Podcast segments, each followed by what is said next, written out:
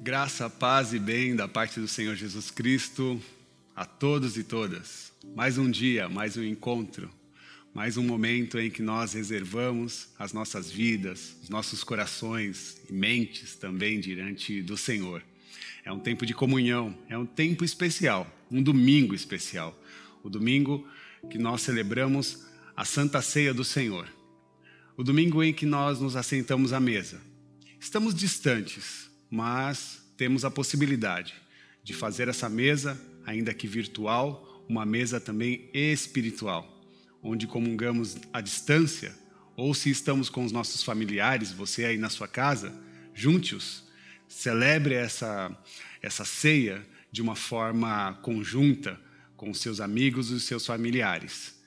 Aproveite esse momento e encaminhe, compartilhe né, essa mensagem para os seus amigos e familiares, curta, se inscreva no canal. Essa é uma forma de nós estarmos todos conectados na mesma fé e na mesma comunhão, e isso vai vivificar ainda mais a esperança de um bom encontro. Está muito próximo de nós nos encontrarmos. À medida que as pessoas vão se vacinando, nós vamos enchendo o nosso coração de esperança. Por isso, fique ah, conosco né, até o final dessa celebração, porque eu já tenho uma data para o retorno e eu quero compartilhar com vocês após esse momento de ceia. Agora eu quero me atentar à palavra do Senhor. Por isso peço para que você, com a sua Bíblia, com o seu aplicativo, ou me acompanhando na tela, leia Mateus, capítulo 4, eu vou ler apenas um versículo, versículo 35, uma mensagem conhecida de todos nós, que eu já compartilhei com vocês em, outras, em outros dias, em outros momentos, onde Jesus acalma a tempestade. É, Mateus 4, 35 diz assim: Naquele dia, ao anoitecer, disse ele aos seus discípulos: Vamos para o outro lado. Vou ler novamente. Naquele dia, ao anoitecer, disse Jesus aos seus discípulos: Vamos para o outro lado. Feche seus olhos se possível. Consagre o seu coração e mente ao Senhor nesse momento. Faça isso em nome de Jesus. Senhor, meu Deus e meu Pai, nós te louvamos, exaltamos o seu nome com alegria de poder celebrar o seu nome, poder comungar com os nossos amigos e familiares, com a igreja do Senhor. É dentro dessa esfera de comunhão que nós preparamos a nossa mesa. E queremos, Pai, ouvir a Sua voz, aprender contigo. Que não sejamos nós, mas o próprio Espírito agindo em cada um de nós, nos dando a oportunidade de compreender a Sua palavra e fazer com que ela seja algo tão forte nos nossos corações e nos gere esse aprendizado para atribuir esses ensinamentos ao nosso cotidiano. Esse é o nosso pedido. Nos ajuda, nos capacita. Nós agradecemos a Ti em nome de Jesus. Amém. Amém. Naquele dia se fez noite. Ao anoitecer, ele pediu para que os discípulos passassem com o barco para o outro lado do mar. Nós precisamos, sempre quando lemos os textos bíblicos, nos atentar de uma forma mais profunda a cada texto, a cada palavra, a cada versículo. Por isso quero ler apenas um versículo inicialmente, dizendo que gostaria de prestar atenção aos detalhes daquilo que aconteceu na história. Desta história especificamente dessa narrativa em que os discípulos estavam participando juntamente com Jesus, uma grande peregrinação, e onde Jesus agora se afasta da multidão e pede para que os discípulos preparem o barco, já era noite, e Jesus pede para que essa travessia seja feita de forma noturna. Né? Eles estavam numa travessia noturna. E nós sabemos que à noite, a noite tem, ela traz consigo as suas sombras. A noite traz consigo os seus medos E parece que à noite eles são mais presentes, né? eles estão mais próximos de nós, são mais palpáveis. É, é, né, é, a noite que nós temos talvez um pouco mais de ação ou de movimento da nossa adrenalina, das nossas tensões. Parece que tudo se aflora, a gente fica um pouco mais esperto. Por isso, nesse momento e nesse cenário, é nesse lugar que Jesus conversa com seus discípulos, se despede da multidão e entra no mar à noite para fazer uma travessia. Só o fato de ser à noite e ainda essa travessia ser uma travessia marítima já envolve diversas tensões, porque há dois mil anos atrás essa história aconteceu. Então, se ainda hoje nós temos essas tensões na madrugada, na, na, na, na parte sombria da noite, se ainda hoje nós temos também tensões nas travessias que são feitas no mar, imagina para esses homens, ainda que eles sejam conhecedores de mar, teria consigo certas preocupações. Então é importante, diante de todo esse cenário, entender que Jesus está no barco.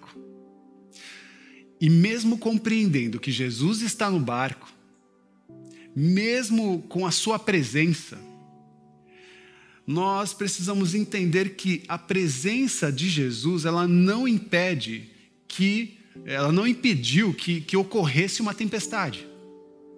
A presença de Jesus não impediu que ocorresse uma tempestade e mais, eles também discerniram que mesmo com Jesus no barco, eles corriam risco de morte. Mateus capítulo 4, versículo 37. Olha o que diz: Levantou-se um forte vendaval, e as ondas se lançavam sobre o barco, de forma que este, o barco, ia se enchendo de água. Agora segure nesse versículo, porque é nesse momento de tensão, de tormenta, onde parece que tudo que eles tinham programado tinha caído por terra, eles não estavam mais conseguindo controlar nem a tempestade e nem o barco.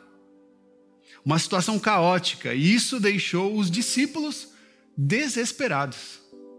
Desesperados. E eu preciso é, reafirmar aquilo que eu venho falando durante é, todo esse tempo pandêmico que nós estamos vivendo. Dizer que na vida, nós não estamos isentos às tempestades. Eu já venho dizendo há muito tempo que não há nada que nos privilegie no tempo da tempestade. Mesmo andando com Jesus, mesmo caminhando com Ele, mesmo se relacionando com o nosso Criador, com o nosso Deus, mesmo sabendo que Ele está conosco, nós não temos o privilégio de estar inerente às tempestades e às dificuldades que aparecem, assim como aconteceu com os discípulos. Por isso é sempre importante dizer que nós não estamos isentos à tempestade. E é por isso que é, eu tenho encorajado todos e todas a, a, nesse tempo especificamente, na verdade, em todo o tempo, cuidar da sua saúde espiritual. Com essa dimensão da oração, com a dimensão da meditação, com a dimensão da leitura dos textos bíblicos, da palavra do Senhor, com a dimensão da, do, do devocional é, diário que é necessário para cada um de nós. É isso que, que traz força e capacita a, a nossa vida para esse lugar que eu estou chamando de saúde espiritual. Nós precisamos cuidar da nossa saúde espiritual.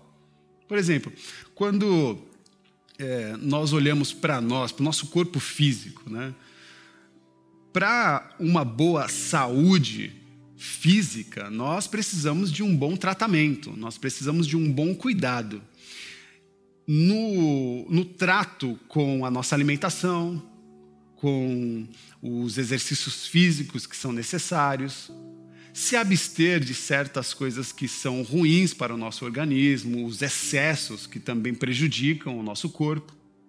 Então, da mesma forma que é, nós cuidamos do nosso corpo, é necessário uma ação, uma atividade para cuidar também do nosso espírito. O modo como eu cuido de mim depende de como eu também entendo a saúde e como eu dou a importância para ela. Por isso, dessa forma, nós precisamos compreender que há uma necessidade de cuidado à saúde espiritual. E isso exige de nós um exercício diário, uma atividade diária, de profunda relação com Deus, de profunda busca, de oração, de meditação e dos devocionais, como eu disse adiante. A, a pergunta dos discípulos, acredito eu, que pode ser uma chave para a nossa compreensão. Mateus 4, indo um pouquinho adiante, no versículo 38, Jesus estava na polpa, dormindo com a cabeça sobre o travesseiro, e os discípulos acordaram Jesus e clamaram diante dele, dizendo: Mestre, vamos morrer. O Senhor não se importa. Olha que, que, que pergunta forte, latente. Será que o Senhor não se importa que morramos?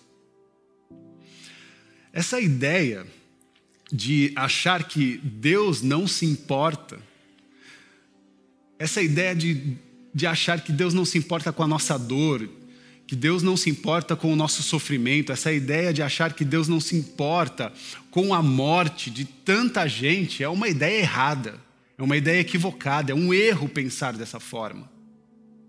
É um erro pensar que Deus não se importa conosco, porque só os demônios não, não se importam.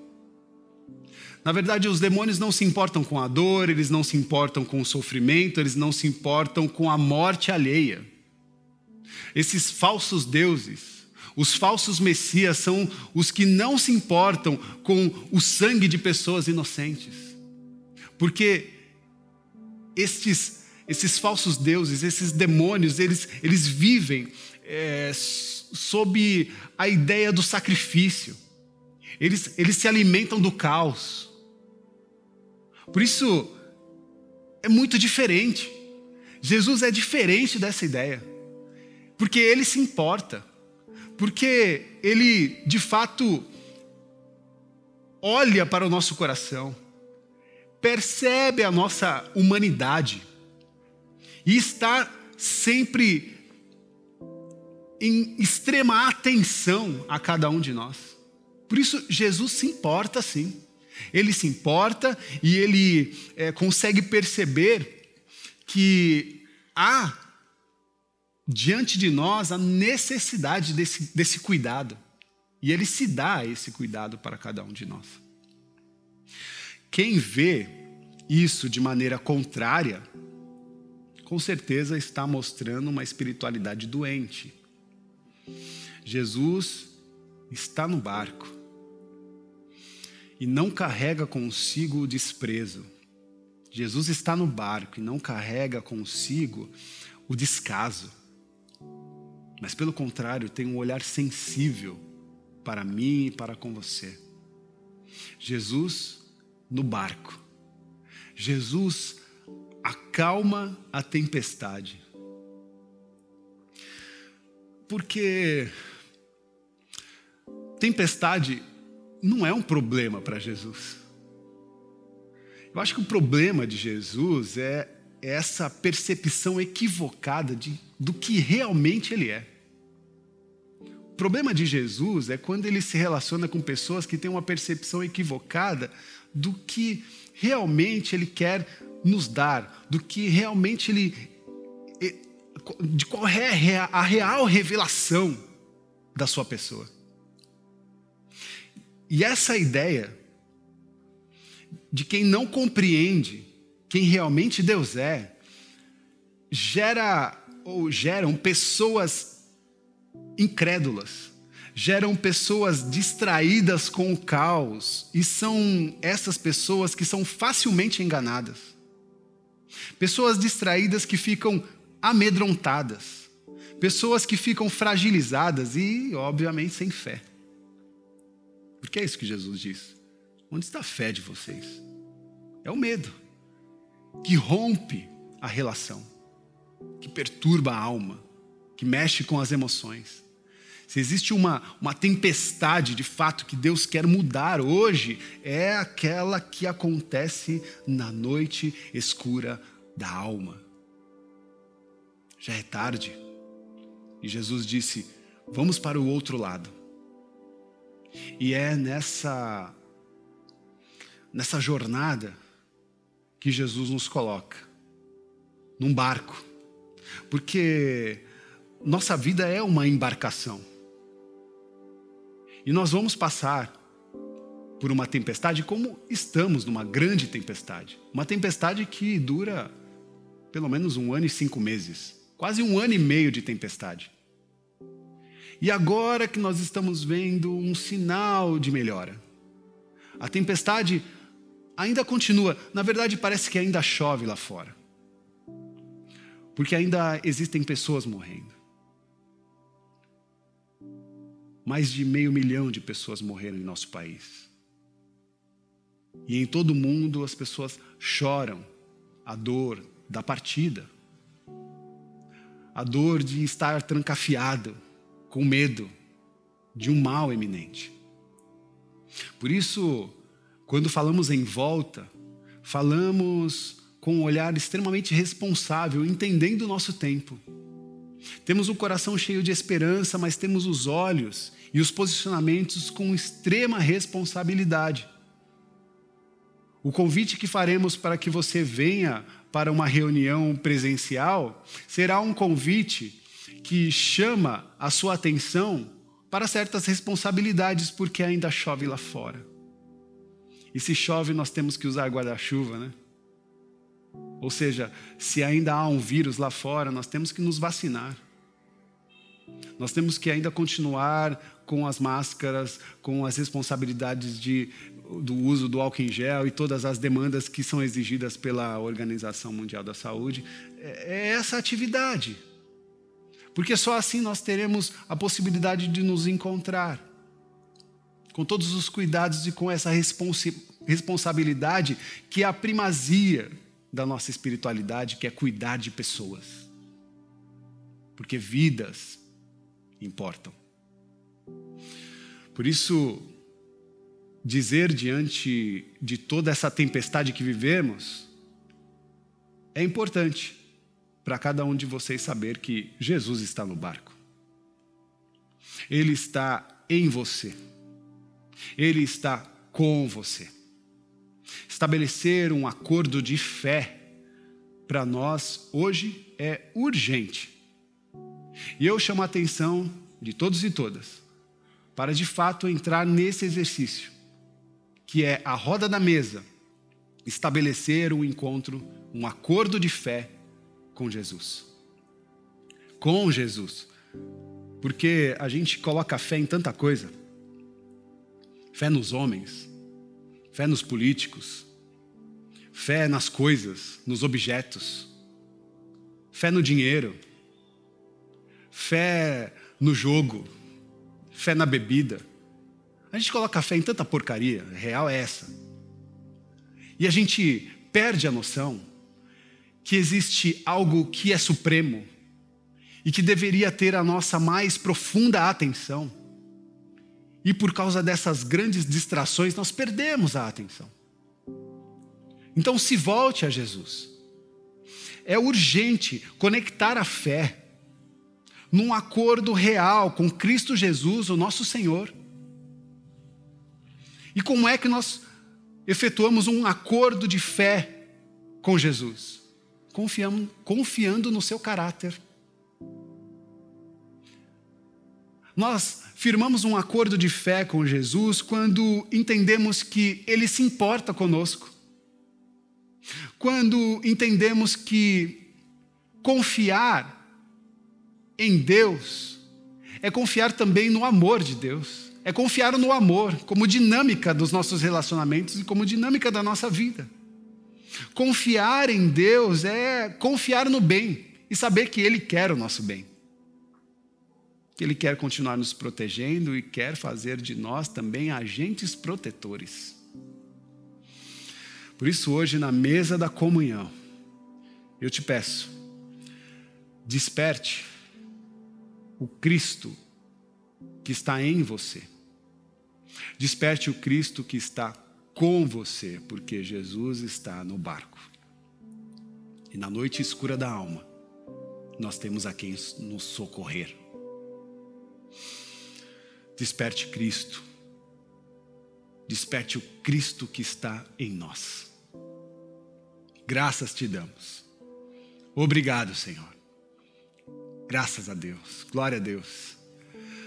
Glória a Deus.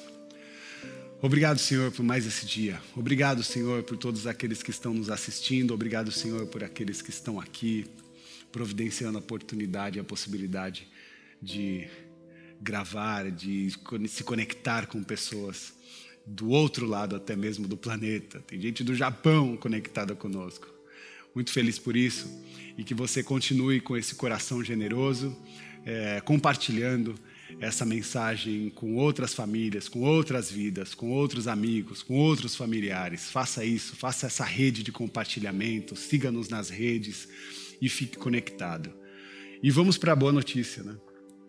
A boa notícia é que a Fernanda já adiantou, adiantou nas redes sociais e a informação é, tão aguardada é que no domingo do dia 22 de agosto desse mês agora, né?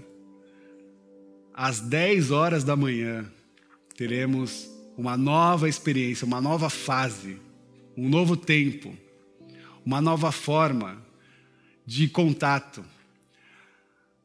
No domingo, dia 22 de agosto, nós estaremos com as portas abertas para uma experiência de reunião presencial.